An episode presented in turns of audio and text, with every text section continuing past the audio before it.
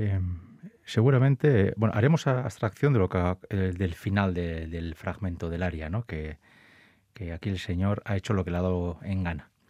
Pero convendrán conmigo los oyentes que acabamos de escuchar una señora voz, una voz eh, profunda, una voz de un bajo de verdad, de esos que hoy en día eh, casi no existen.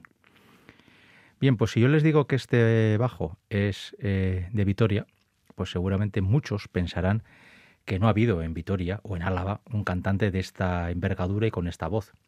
Menos aún que haya sido tan famoso que incluso su voz se haya grabado.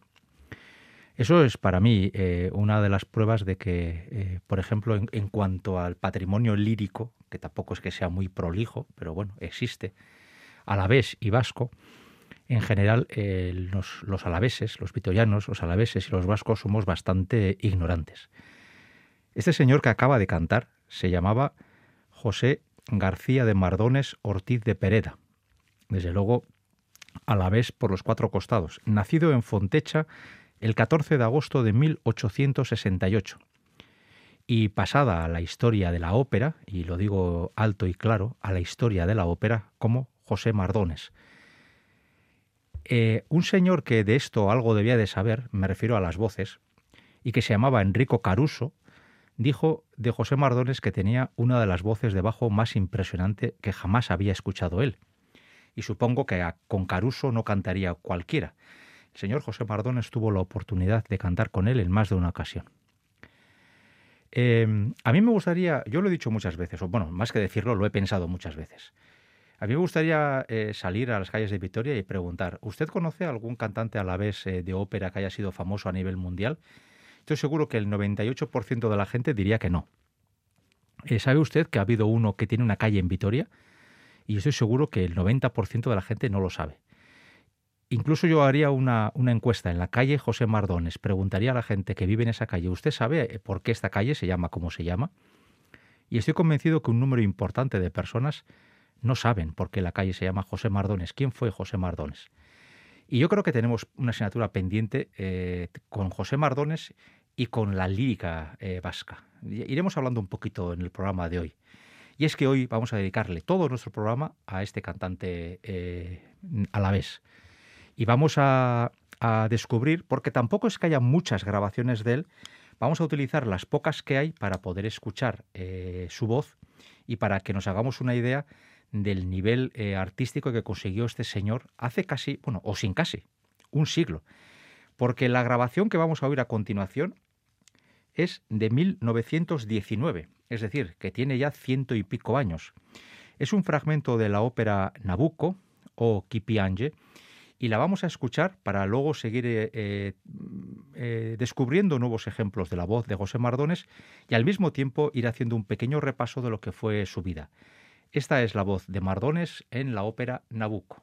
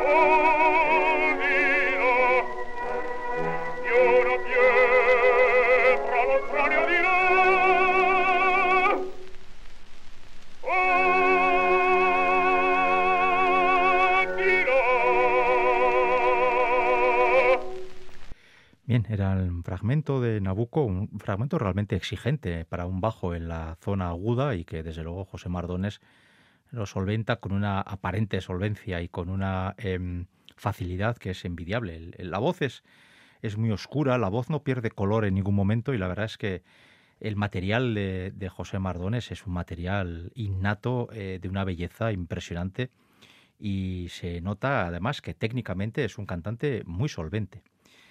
Lo que ocurre es que, como es lógico, porque Mardones nació cuando nació y murió cuando murió, es que eh, Mardones cantaba como se cantaba hace 100 años.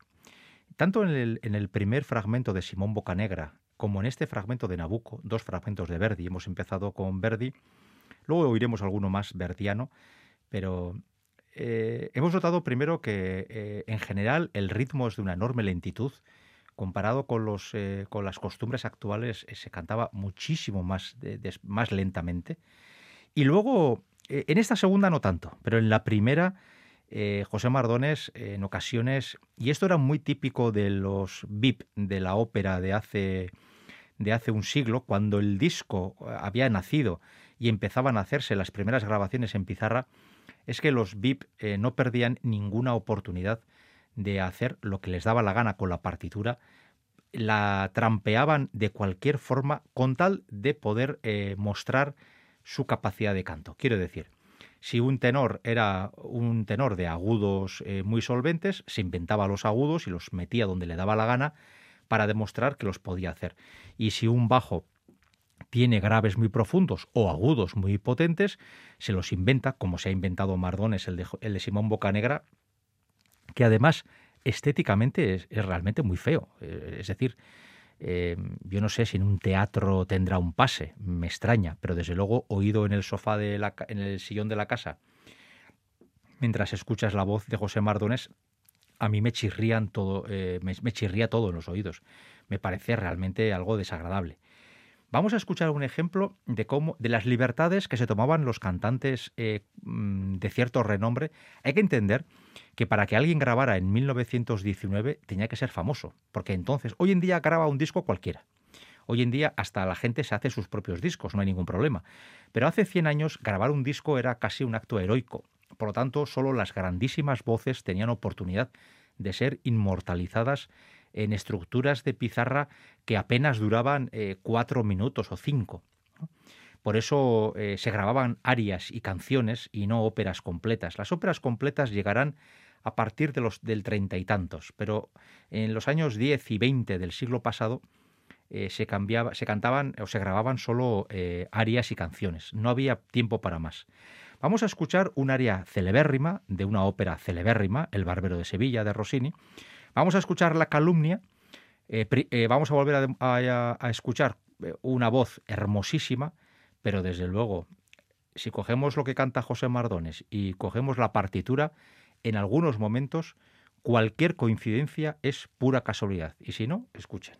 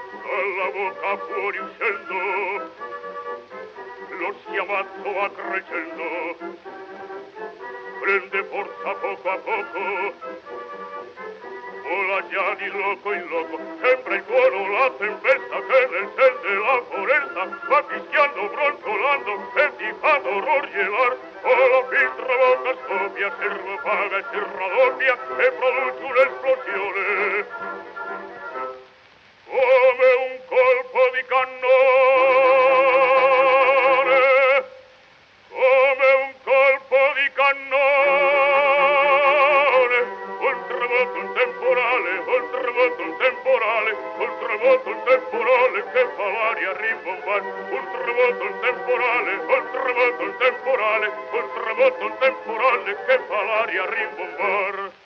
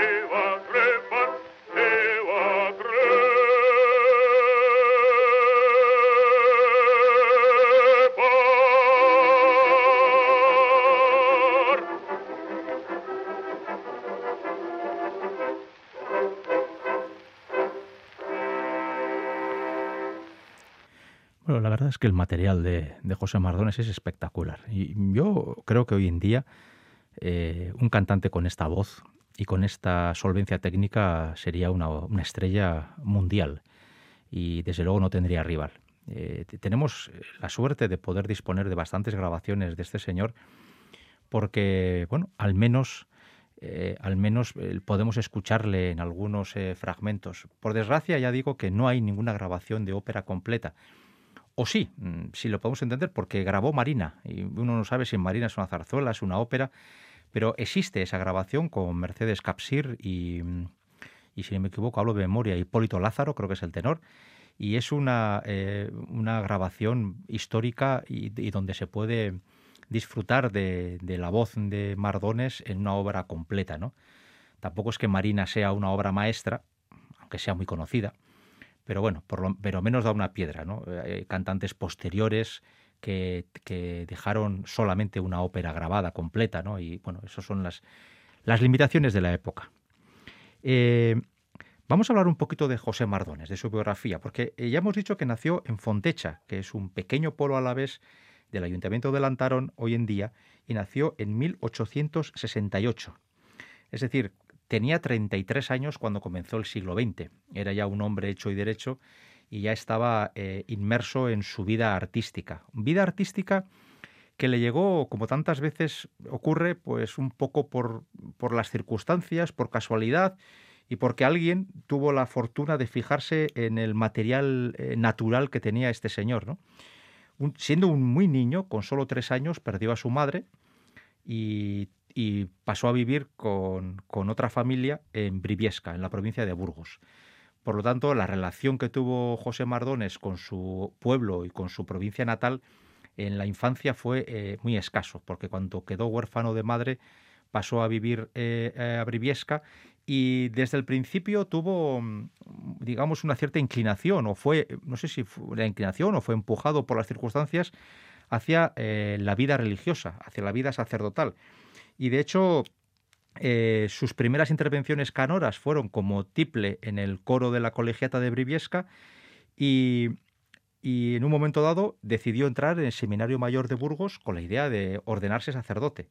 Lo que ocurre es que alguien se fijó en su voz, y en un momento dado se le animó a que, a que se dedicara al canto, decidió abandonar esos estudios en el seminario, pasó a, estudiar canto y, eh, e hizo una carrera que al principio fue bastante eh, complicada, como casi todos los inicios, pero que luego en una segunda parte se desarrolló en los teatros más importantes del mundo.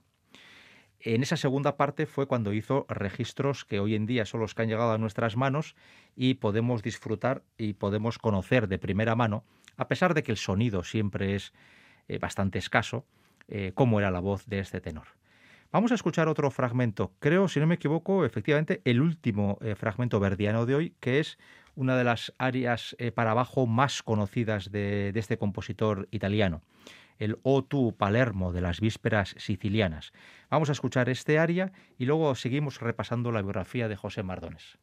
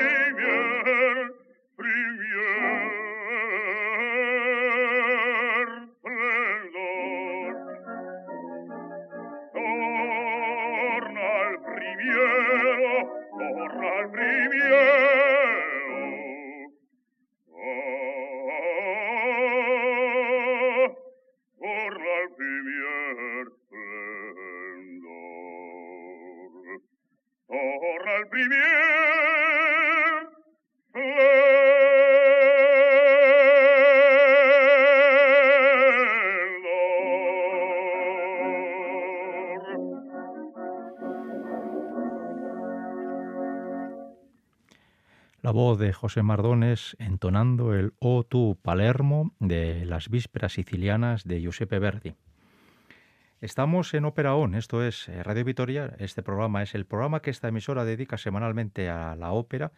Y hoy, eh, en este repaso que hacemos de los grandes cantantes de la historia de la ópera, de la historia discográfica de la ópera, eh, si no me equivoco, estamos hablando del primer cantante vasco al que hacemos referencia, José Mardones. Y claro, para hablar de José Mardones tenemos que hablar de grabaciones antiquísimas. De hecho, la que vamos a oír a continuación salvo horror o omisión mío, cosa que también podría ocurrir, es la grabación más antigua que se dispone de eh, José Mardones, o al menos la más antigua que vamos a escuchar hoy, que es de 1910. José Mardones ya tenía ahí 42 años, eh, ya había comenzado eh, su vida profesional.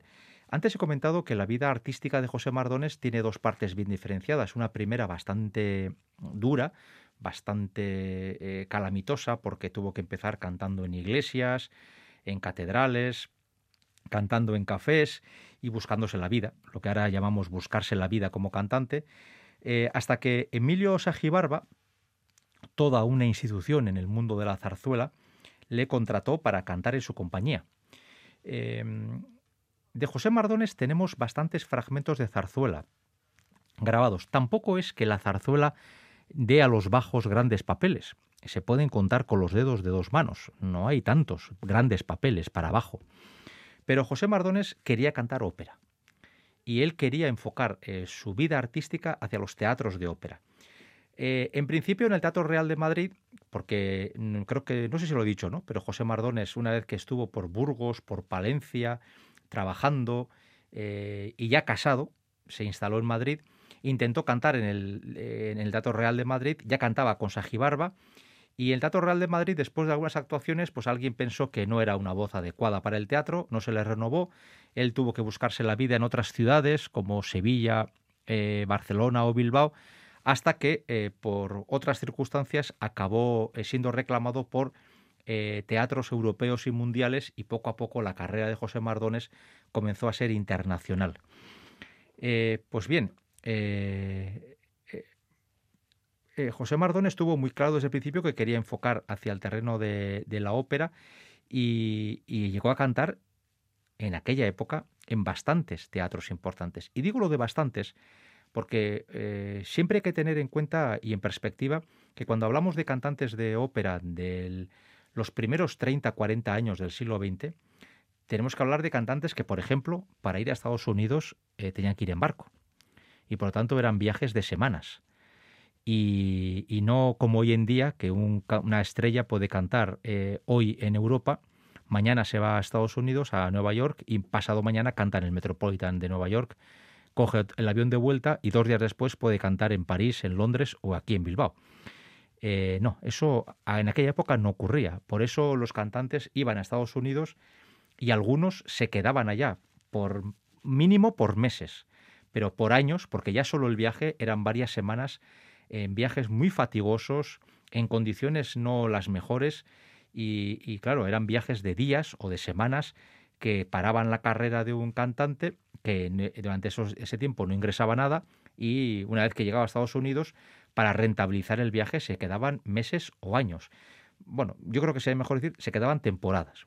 Firmaban por varias temporadas en teatros los más afortunados iban al Metropolitan de Nueva York y los menos afortunados pues cantaban en teatros de segunda o de tercera, que de todo hay en Estados Unidos como en todos los países del mundo. Vamos a escuchar esa grabación a la que yo antes hacía referencia, la que a mí me conste por lo menos la más antigua de las que hoy vamos a oír, de 1910. No es un aria, es un dúo. Vamos a escuchar un dúo que además es un dúo muy impetuoso, que a la gente le gusta mucho en el teatro. Es un dúo de Ipuritani, tenor, madre mía, tenor, barítono y bajo. El barítono es Ramón Blanchard y el bajo, por supuesto, nuestro José Mardones. Suone y la tromba, el dúo del acto segundo de Ipuritani de Bellini.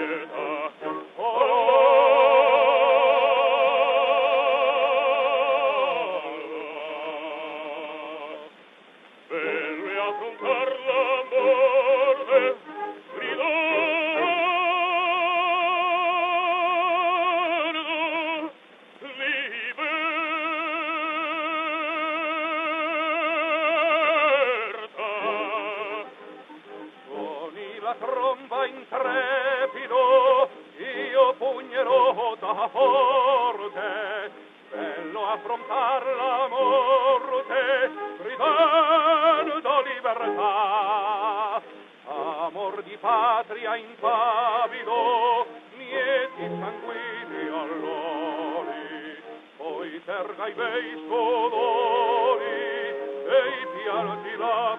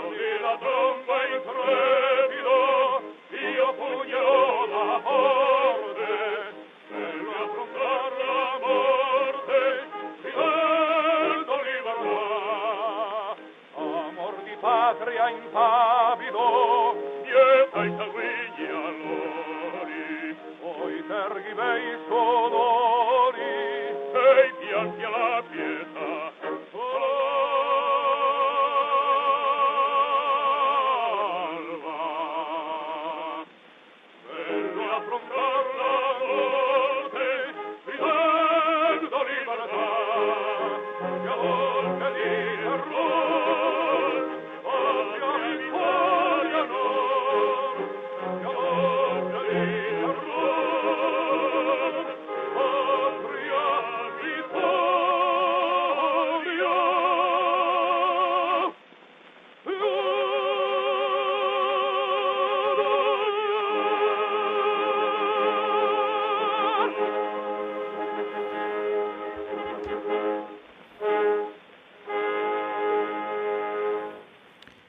hemos escuchado una versión sui generis del dúo del acto segundo de Puritani, eh, y la tromba, eh, para barítono y bajo, que interpretaban eh, Ramón Blanchard, barítono, de una voz blanquecina hasta decir basta, y José Mardones, que contrastaba eh, brutalmente con el barítono, que más parecía un tenor, en este fragmento de 1910. En el año 1910 todavía no había ido José Mardones a Estados Unidos. Ese viaje se realizará en 1917. Para que nos hagamos una idea de qué estamos hablando, es que el año que José Mardones fue a Estados Unidos fue cuando se produjo, por ejemplo, la Revolución Rusa. Estamos hablando, eh, pues prácticamente, bueno, no, sin prácticamente, bastante más eh, de un siglo, que es donde andaba José Mardones buscándose la vida eh, como artista. Y vamos a escuchar una grabación que es un poquito especial. Primero porque también es antigua, es de 1914, es decir, es del José Mardones anterior al viaje a Estados Unidos. Y además porque yo creo que esta, esta ópera, bueno, no la he puesto nunca ningún fragmento aquí, pero de hecho tampoco el compositor nunca ha aparecido en 224 programas que llevamos. Ya aprovecho para decir que este programa efectivamente es el número 224 monográfico de José Mardones y que este programa solamente lo podemos hacer porque está Esti Gonzalo en el apartado técnico y luego pues, un servidor eh, intentando poner un, llenando los huecos entre música y música. Eh, ¿Qué fragmento de ópera vamos a escuchar? Pues un fragmento de una ópera eh, que se oye muy poquitas veces, que es de un catalán, Amadeu Vives, Marusha. Tuve la oportunidad de escucharla en el Teatro de la Zarzuela hace tres, o cuatro años, en una producción que fue bastante controvertida, a mí no me disgustó, pero la verdad es que eh, esta ópera se escucha muy poquito y en un fragmento desde el personaje para abajo, José Mardones dejó la grabación de este Gañapanes atrevidos, este momento bastante eh, cómico, irónico, que canta el papel, el, papel debajo, el personaje que tiene la voz debajo, y así incorporamos un compositor nuevo a nuestra lista, porque Amadeu Vives que compuso muchas y muy exitosas zarzuelas, en el mundo de la ópera estuvo bastante más precavido, dejó esta marusa y la verdad es que escuchen porque es una música eh, fácil, agradable de escuchar y de nuevo la oportunidad de escuchar la voz de José Mardones.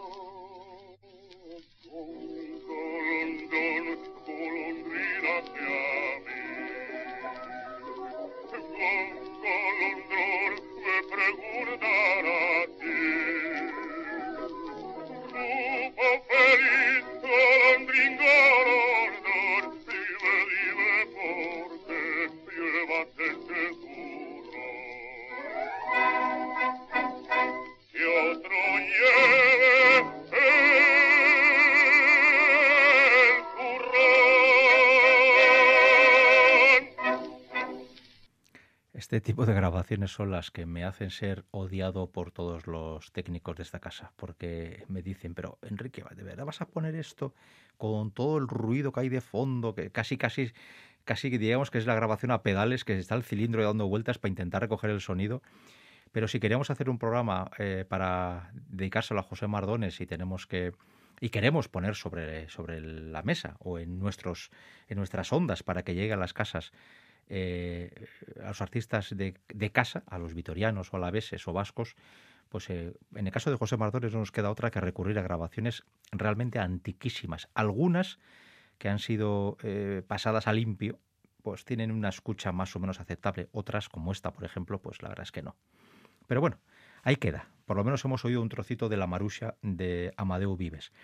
A continuación vamos a escuchar un aria de una ópera que en su momento eh, algo cantó José Mardones, pero que hoy en día está totalmente olvidada.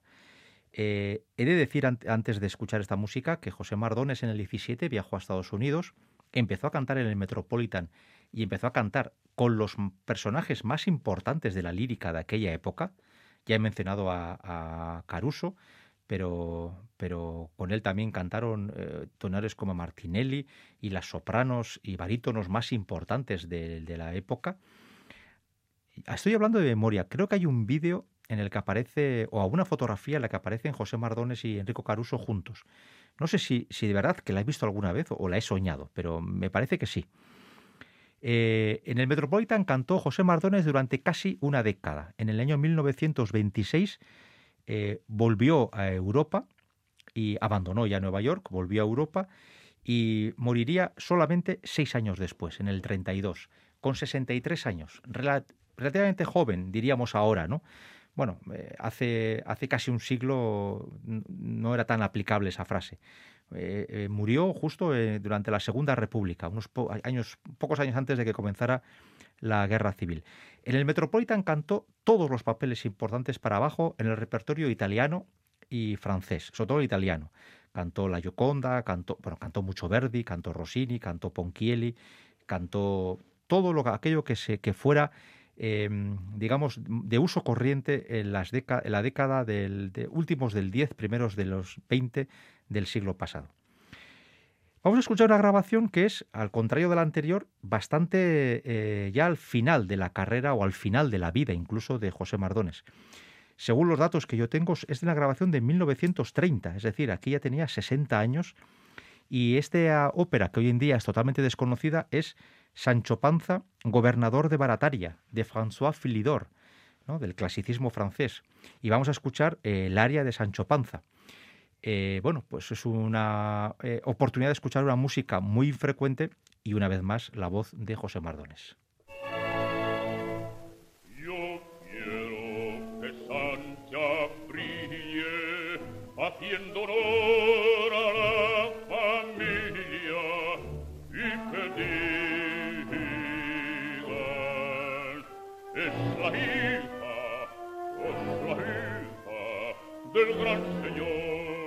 del gran Señor.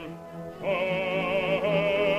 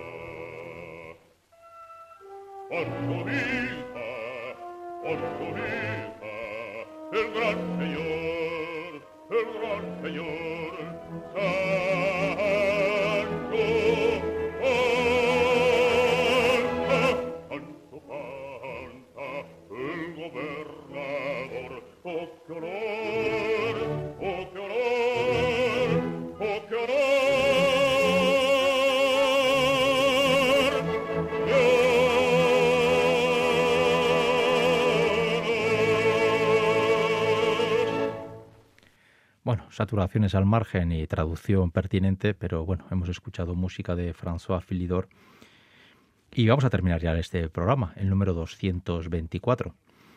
La verdad es que eh, incluso un servidor mm, tiene que reconocer que quizás con este programa de José Mardones llegó demasiado tarde y tenía que haberle dedicado antes este programa porque José Mardones es el cantante lírico a la vez más importante de la historia.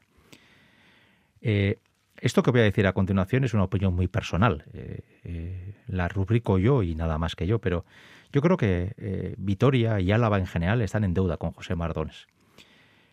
yo tengo la sensación de que si José Mardones fuera de otro sitio, tendría un reconocimiento público muchísimo mayor. Y cuando me refiero público, me refiero al conocimiento de la gente en general y luego al reconocimiento institucional. Me consta que hace pocos años, en el 2018, con motivo del 150 aniversario de su nacimiento, hubo intentos de hacer una especie como de homenaje, reconocimiento a la figura de José Mardones. Pero la cosa quedó en poquito. Hace 25 años más o menos, hablo de memoria, la Diputación Foral de Álava sacó un CD, que un servidor lo tiene en casa, con, con 25 o 30 fragmentos de José Mardones. Pero por lo demás, poquito se ha hecho, muy, muy poquito. Y a mí me da, me produce una enorme tristeza saber que muchísima gente eh, desconoce no ya quién era José Mardones, sino su mera existencia. Eh, yo entiendo que la ópera es un elemento bastante, eh, bastante escaso en cuanto a su seguimiento popular, pero de verdad, y creo que los siete ejemplos musicales y el octavo que vamos a poner a continuación dan buena fe de ello, estamos ante una voz que es a nivel universal a nivel de la historia de la ópera, una de las voces más grandes, hermosas y bien proyectadas que jamás van a poder escuchar. Y a mí me da la impresión de que estamos dejando pasar demasiadas oportunidades para poder, eh, entre comillas, alardear de la figura de José Mardones. Eh, al Ayuntamiento de, Lantarón o, o, a la Junta de Fontecha no le vamos a pedir milagros, pero yo creo que la Diputación Foral de Álava, el Ayuntamiento de Vitoria, incluso el Gobierno vasco, tendrían que hacer un esfuerzo más importante por, eh, mm, darle a la figura de Mardones mayor relevancia, mayor relevancia artística. Está bien que tenga una calle, pero a mí no me gusta nada que eh, en la calle no haya una sola placa que explique por qué esa calle se llame José Mardones y quién era ese señor. Em, José Mardones eh, y, su testimonio y su, y su, herencia artística son ignoradas una vez tras otra. Bueno, como es ignorada la lírica en la programación de Vitoria. En Vitoria seguimos sin poder ofrecer una ópera o una zarzuela en condiciones dignas y esto parece que va para el sueño de los justos. ¿no? Y claro, así es mucho más difícil recordar con una cierta relevancia a José Mardones. En su momento también yo pensé que el nuevo Palacio de la Música que se quería hacer podía llamarse José Mardones. ¿Por qué no? Porque no ha habido figura de las artes escénicas quizás más importante, pero pero como somos así, pues vamos eh, permitiéndonos lujos como el de ignorar al gran, al más grande cantante lírico que Álava eh, ha dado en los últimos, bueno, en la historia de la discografía eh, operística. Terminamos con una página de Donizetti, de Lucrezia Borgia, una grabación del 24, cuando Mardones ya era una estrella del Metropolitan. Vieni, la mía vendetta, eh, este fragmento de la Lucrezia Borgia. Y así terminamos este programa que ha tratado, siquiera simbólicamente, de hacer un poco de justicia a esta figura tan importante. En la confianza de haberles acercado un poquito o haberles hecho conocer la importancia de este Alavés universal, hasta la semana que viene.